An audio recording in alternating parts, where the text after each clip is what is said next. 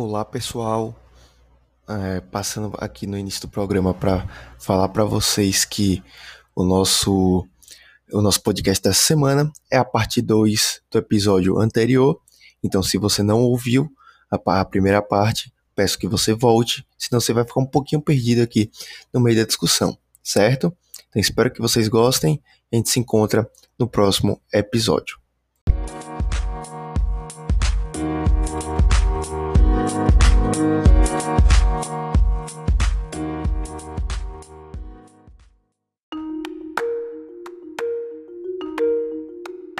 Então a gente começa a visualizar, é, voltando um pouquinho lá para a pergunta inicial desse programa, a gente começa a visualizar aí essa relação da diversidade de seres vivos que nós temos, é, é, desde seres microscópicos a seres macroscópicos, e a gente começa a se perguntar: será se foi, se sempre a gente teve essa diversidade? Como será que surgiu o primeiro ser vivo aí do do nosso planeta? Será se ele veio do espaço? Será se ele foi. Enfim, é, diferentes ideias.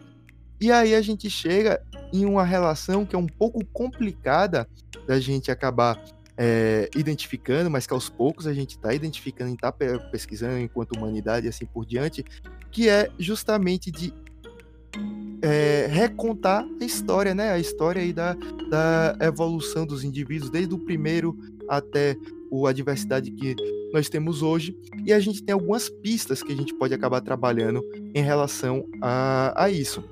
A primeira pista que a gente pode estar tá analisando é justamente a relação aí de DNA, onde a, a gente tem aí DNA e RNA, né, onde todos os, os seres vivos ali vão ter é, pelo menos a molécula de RNA na sua composição, então, isso indica para a gente que se a gente tem a mesma molécula que forma é, o, o nosso. A, ajuda a formar nossas células, a gente é, provavelmente veio de um, um, ancestral comum, talvez, já que todo mundo tem a mesma molécula. As células elas acabam se parecendo bastante, mesmo a gente tendo a diferença de células que são um pouquinho mais simples, células um pouco mais complexas, mas o, no geral a gente tem uma composição formada por membrana, citoplasma é, e algum material genético que vai é, dar as características daquela espécie, daquele ser. Então, essas são algumas pistas que a gente pode acabar, que a gente acaba, melhor dizendo, a gente acaba utilizando para tentar entender como é que, se a gente tem seres vivos que tem hoje em dia a gente tem uma diversidade enorme, a gente está descobrindo espécies a todo momento, algumas espécies sendo extintas e assim por diante. Como é que a partir dessa diversidade, digamos que o básico, o essencial, né, que é o que está ali nas nossas células, é o mesmo, é quase a mesma coisa em todo mundo.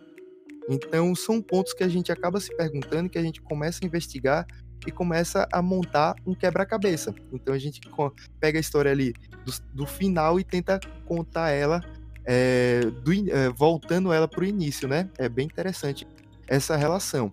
Vocês conseguem lembrar de alguma outra pista uh, que, os, que a evolução traz para a gente, indica para a gente de, de como a gente pode retomar ao nosso passado, entender como foi a formação dos primeiros seres vivos? Alguém consegue lembrar de alguma pista? consigo lembrar da, da teoria da que foi meteoros com que tinha bactérias que caíram na Terra e assim foi evoluindo os seres humanos. A gente tem é, uma hipótese, né, que a gente pode acabar, que a gente tem aí é, estando relacionada, até porque tomou força muito na década de 70, né, quando foi achado aí é, moléculas orgânicas em alguns meteoros que acabaram entrando em colisão aqui com o nosso planeta, apesar de não ser uma teoria muito forte hoje em dia, mas uh, querendo ou não, é uma teoria, é uma teoria não, desculpem, é uma hipótese que não pode ser descartada.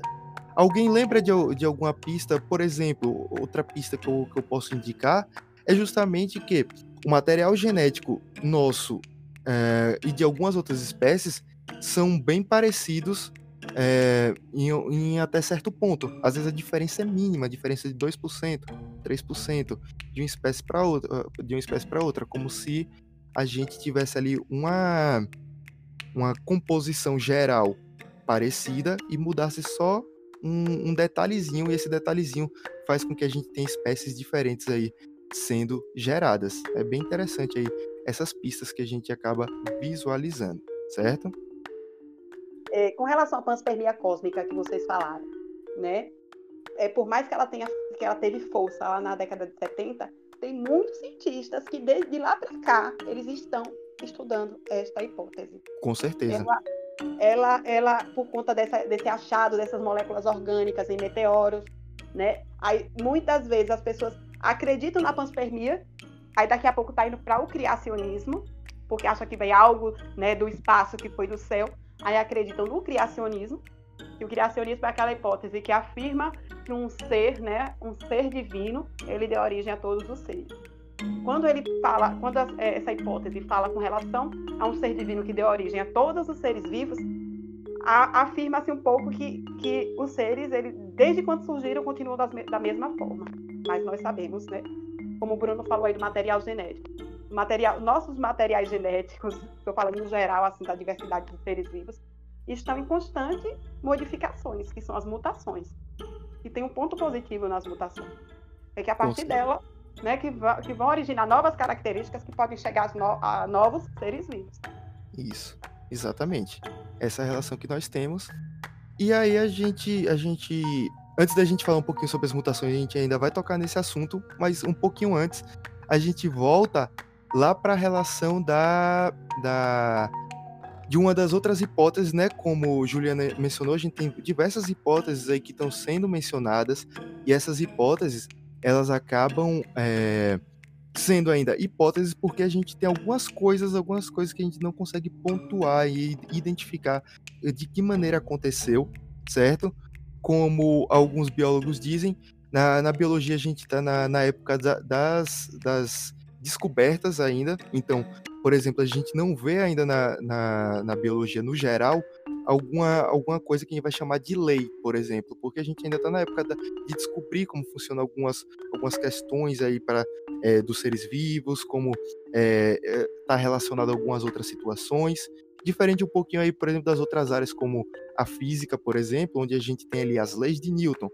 As, são leis porque a gente entende que a partir da, é, de várias vários estudos, várias comprovações, é visto que ah, as leis da, da dinâmica propostas por Newton, por exemplo, elas são, é, elas acontecem daquela forma mesmo e a gente não tem praticamente nenhuma exceção a, a essa, a essa regra. Então, a gente pode estar tá, tanto aqui no, no Brasil, quanto no Japão, quanto na, na Europa, vai acontecer as leis da dinâmica na física, vai, vão acontecer do mesmo jeito.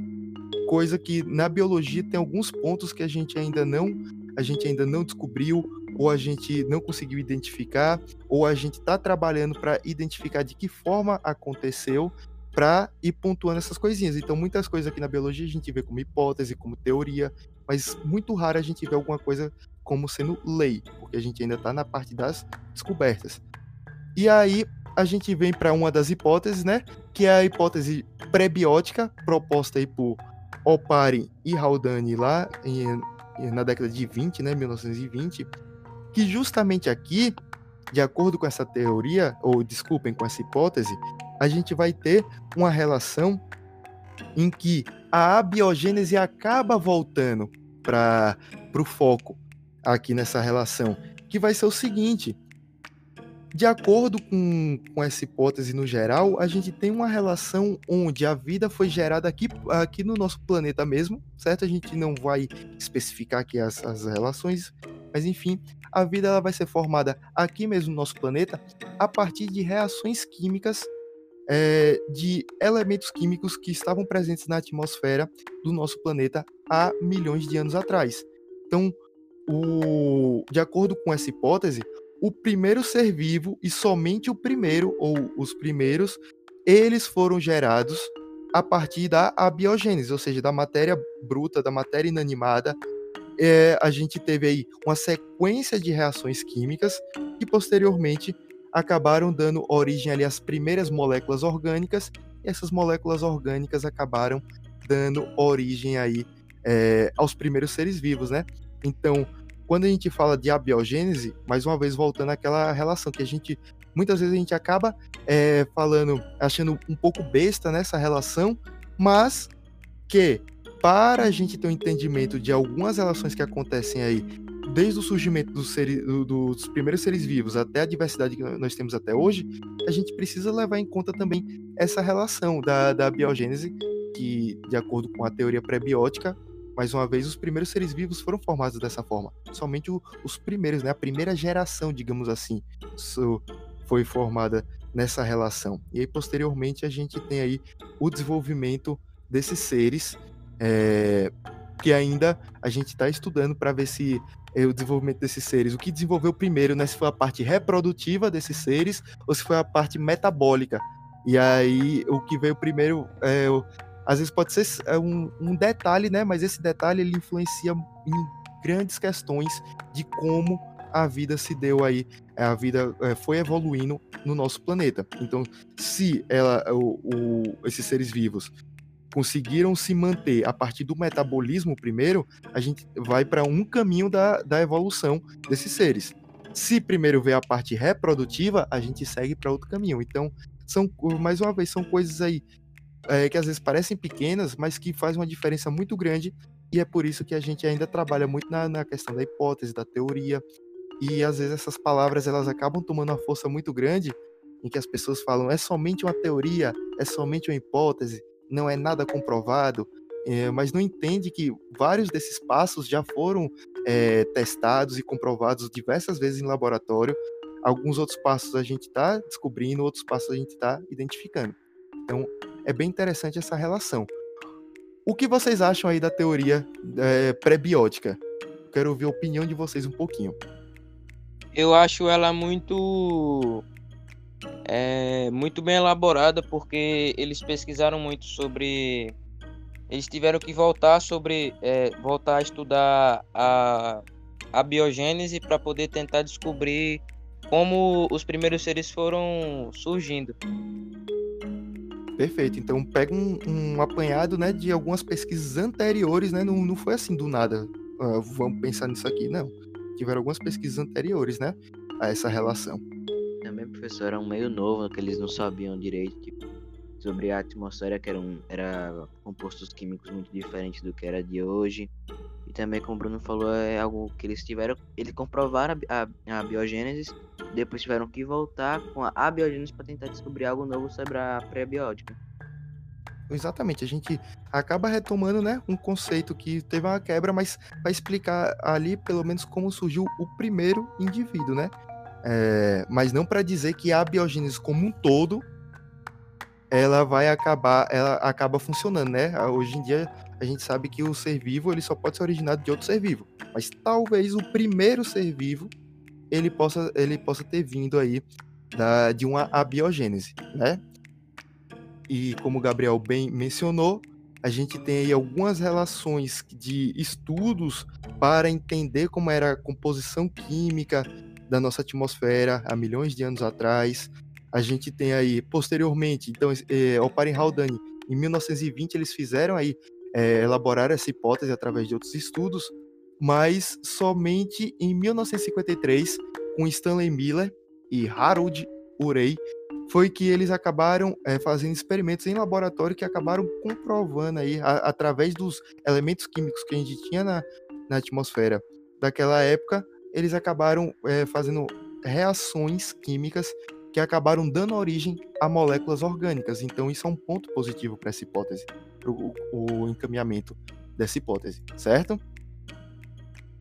Isso mesmo, é, é com, a, com, com a confirmação a partir desse experimento, né, deles, eles coletaram moléculas orgânicas que aí eles fizeram toda aquela simulação dentro daquele, daquele experimento dentro do vidro da atmosfera primitiva, né? Que a, a atmosfera primitiva ela vem dizer muito do planeta Terra primitivo. E dando continuidade ao que eles fizeram com esse experimento, Miller e Urey, a gente vai observar também a questão da nutrição. E aí, os primeiros seres vivos, eles eram autótrofos ou heterótrofos? Como era a nutrição desses primeiros seres vivos? Porque aí vem, é. né, assim, aquela hipótese se dividindo em dois ramos. Autotrófica e heterotrófica. Né? Aquela hipótese heterotrófica, ela vem dizer que os primeiros seres vivos eles se, eles se alimentavam do material, da matéria orgânica que estava naqueles mares primitivos, né? A famosa sopa orgânica. Eles se alimentavam dos materiais, matéria orgânica que já estava ali presente. E a partir daí vem toda aquela sequência metabólica, que eles eram fermentadores, né? Que a partir dessa liberação do gás carbônico, dessa fermentação para a atmosfera, que vieram posteriormente os seres que realizavam a fotossíntese, depois surgiram seres com respiração aeróbia. Aí eu pergunto a vocês: vocês acreditam nessa hipótese heterotrófica ou na hipótese autotrófica? É eu acredito nas duas, porque porque as heterotróficas eles começaram a consumir esse material genético no, dos mares, orgânico no caso. Aí eles começaram a, a se alimentar e foram sumindo, acabando os estoques, vamos dizer assim. E eles foram morrendo e alguns foram evoluindo. Certo, aí Início da era, os, anim, os, os animais, os primeiros, os, os primeiros os seres, os animais, correto, né?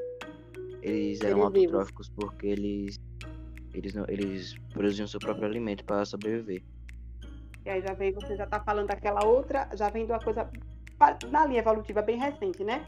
Que com aquela Sim. descoberta de, de bactérias extremófilas, quimiosintetizantes, aí veio então essa hipótese autotrófica, em que o ser, por, por conta das condições que eles encontraram essas bactérias, né, eles acreditaram, eles pensaram no, no, planeta Terra bem primitivo, que é aquela, é, a partir de, de, de né, e Haldane. Então, eles pensaram e logo veio essa hipótese, por conta das condições bem semelhantes do planeta Terra primitivo.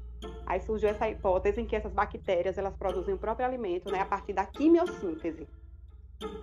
Exatamente. E só explicando algumas questões aí, a partir do. É, essas bactérias, elas vivem no, em condições bem extremas, né, com a temperatura muito alta, no fundo do oceano, em chaminé, como se fossem chaminés, né, que são gases que saem justamente ali do, do interior do nosso planeta, é, gases aí que são ricos em, em alguns metais, é, tem a presença de alguns metais também que acabam, acabam emergindo, e a gente tem é, metano, enxofre, enfim. Então, é, são condições que não são muito adequadas aí para a vida. A gente achava, né, isso, que não eram condições adequadas para a vida, até a descoberta dessas, desses seres aí, né, que acabam habitando essa região.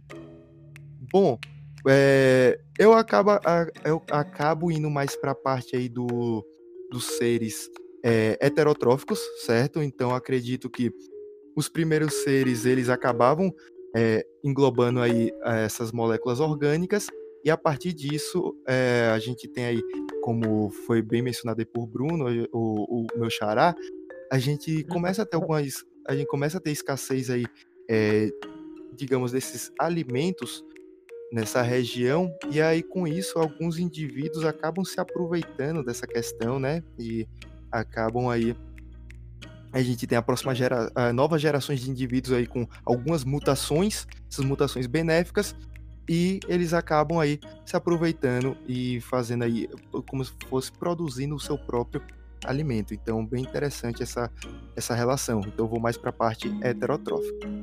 Professor, eu tenho uma pergunta para o senhor.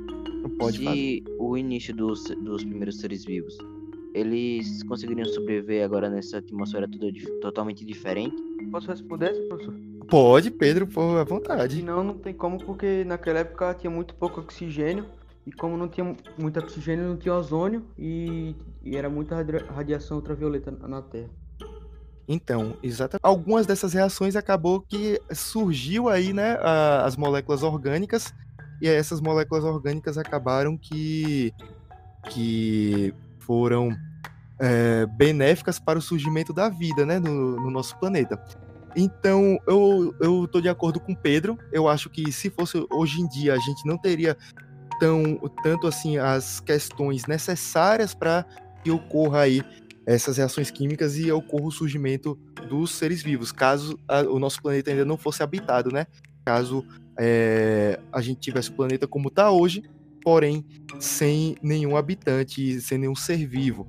Então eu acreditava, é, acreditaria que a gente não, não ia ser possível. Então a gente teve uma janela aí de alguns, alguns milhares de anos que foi, foram muito benéficas para que fosse possível essa relação. Além de outras questões aí como posicionamento do planeta, é, no, no, na distância ali com o Sol, enfim, outras questões aí que a gente acaba adentrando também, né? Professor, posso fazer outra pergunta? Pode, com certeza. Essa eu quero fazer para todo mundo. Eu quero saber se vocês acham que existe vida em outros planetas, se existem outros tipos de humanos em planetas distantes. Eu acho que existe, porque o universo é infinito, então não dá para saber se só existe aqui. Boa. Eu também acho, né? Acho tipo, em outras galáxias pode ter vida, mas não semelhante à nossa, né? Outras formas de vida, porque é tão infinito. Também tem um buraco negro que ninguém explorou ainda, que vai que existe um, um universo um universo Paralelo. vasto lá. Paralelo, é, é isso mesmo. Exatamente. Eu, eu também concordo, até por conta de que a gente tem aí alguns outros planetas que são bem parecidos aí com, com a Terra, com é, em tamanho, é, a partir da, das medições de infravermelho e tudo mais, a gente consegue identificar alguns gases que formam essa, é, as atmosferas desse planeta, então dá para ver que alguns desses gases, os elementos químicos que compõem, são bem parecidos aí com, com os elementos que, que compõem ou que compunham a atmosfera do nosso planeta algum tempo atrás. E a gente tem também alguns satélites. A gente às vezes olha muito para planetas, mas esquece que a gente tem satélites aí que são quase do tamanho de, de alguns planetas e que acabam também tendo essa oportunidade de ter vida justamente porque a gente tem os elementos químicos que são bastante parecidos aí com o que deram origem à vida no nosso planeta. A outra, o outro ponto que eu, que eu toco em relação à presença de vida em outros pontos do universo é justamente que a gente tem moléculas, uh, vários tipos de moléculas que estão sendo criadas a todo momento no espaço. Então, incluindo moléculas orgânicas, certo? A gente tem até alguns açúcares que são cri criados no espaço. Então, seja a explosão de uma, de uma estrela, a gente tem aí, ou, ou a morte de uma estrela, a gente tem aí uma quantidade, pessoal, de moléculas imensurável de novas moléculas que são jogadas no universo. Então essas moléculas elas podem acabar chegando a algum planeta, a partir disso a gente pode ter a hipótese pré-biótica acontecendo em outro planeta, em outro satélite, ou possa ser que a hipótese da panspermia é, cósmica acabe fazendo sentido, chegue moléculas orgânicas aí através de, de meteoros, meteoritos, acabem chegando aí em outros planetas e a partir disso a gente tenha essas moléculas orgânicas é, conseguindo condições adequadas para é, para fazerem novas reações químicas e aí através dessas novas reações começam a surgir os primeiros seres vivos. Então é um negócio é, muito interessante da gente fazer esse exercício mental de ficar pensando nessas relações, porque como mencionado, o universo é praticamente infinito, né? Se, e se ele não for infinito, ele está em uma expansão muito grande e, e que acaba, acaba sendo praticamente impossível, ou literalmente impossível, da gente explorar todos os cantos aí dessa, dessa imensidão. Então, a partir disso, a gente tem essa relação. Então, pessoal, é, para a gente fechar esse nosso episódio de hoje, a gente vai falar um pouquinho aqui, dar umas, fazer algumas recomendações aí de alguns filmes, séries ou jogos que a gente é, acabou vendo, que a gente achou interessante, tanto que tem a parte científica, ou que possa até ter um pouquinho de ficção científica ali.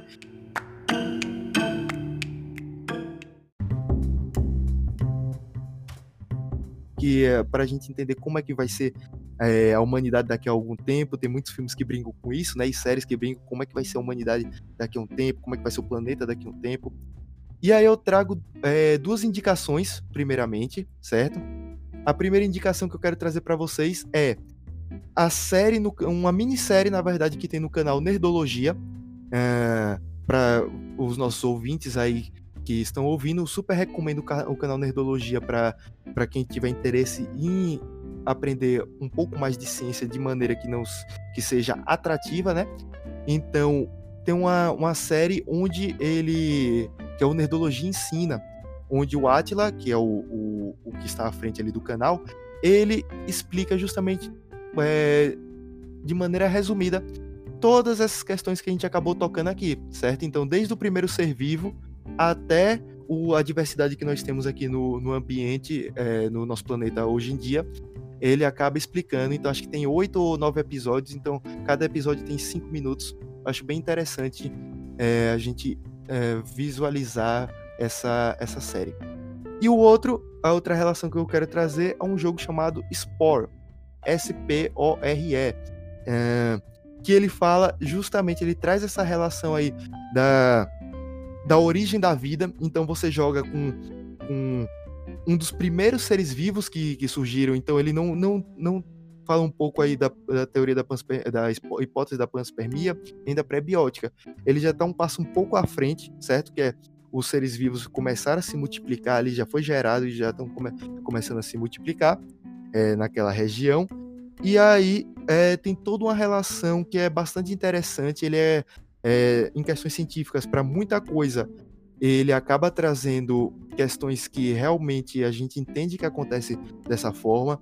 Então, à medida que você está ali evoluindo o seu ser vivo, você vai é, adquirindo mutações. Algumas mutações são boas, outras são ruins.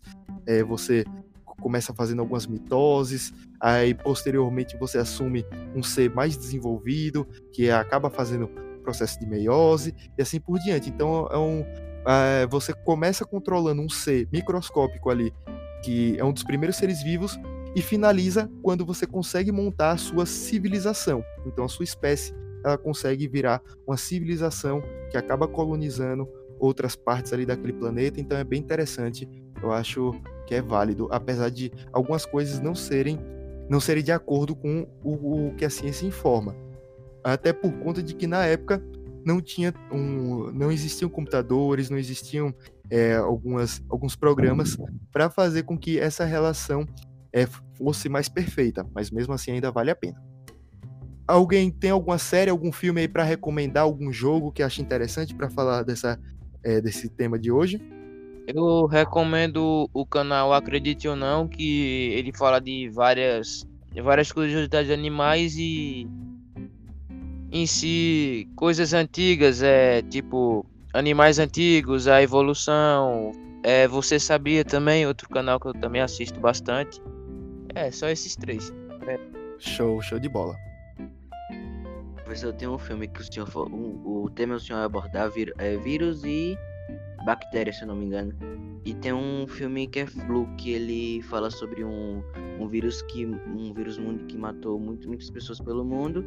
Em 36 horas mais ou menos as pessoas no, no ar, esse vírus no ar poderia matar muitos bilhões de pessoas. Massa. É, é, é, essa relação de vírus e bactéria é até interessante para a gente entender que os seres vivos estão, é, principalmente as bactérias, né? Porque o vírus tem toda uma discussão aí, se é ser vivo ou não, enfim. É, mas esses seres microscópicos, quando tem alguma obra falando sobre isso, é interessante para a gente entender né, que os seres vivos estão sofrendo modificações até hoje, que através da reprodução eles sofrem mutações, algumas dessas mutações geram resistências. Então, às vezes, as pessoas aí mais céticas que não acreditam na evolução, elas perguntam bastante, né? E por que a evolução não acontece mais hoje em dia? Porque acreditam que a evolução ela tem que ocorrer é, de um mês para o outro né? E não, não, não entende que é em milhares de anos, milhões de anos. Então, quando a gente fala de seres microscópicos, a gente vê que essa, essa evolução, digamos assim, acontece de uma maneira um pouco mais rápida, porque eles se reproduzem mais rápido. Então, perfeito.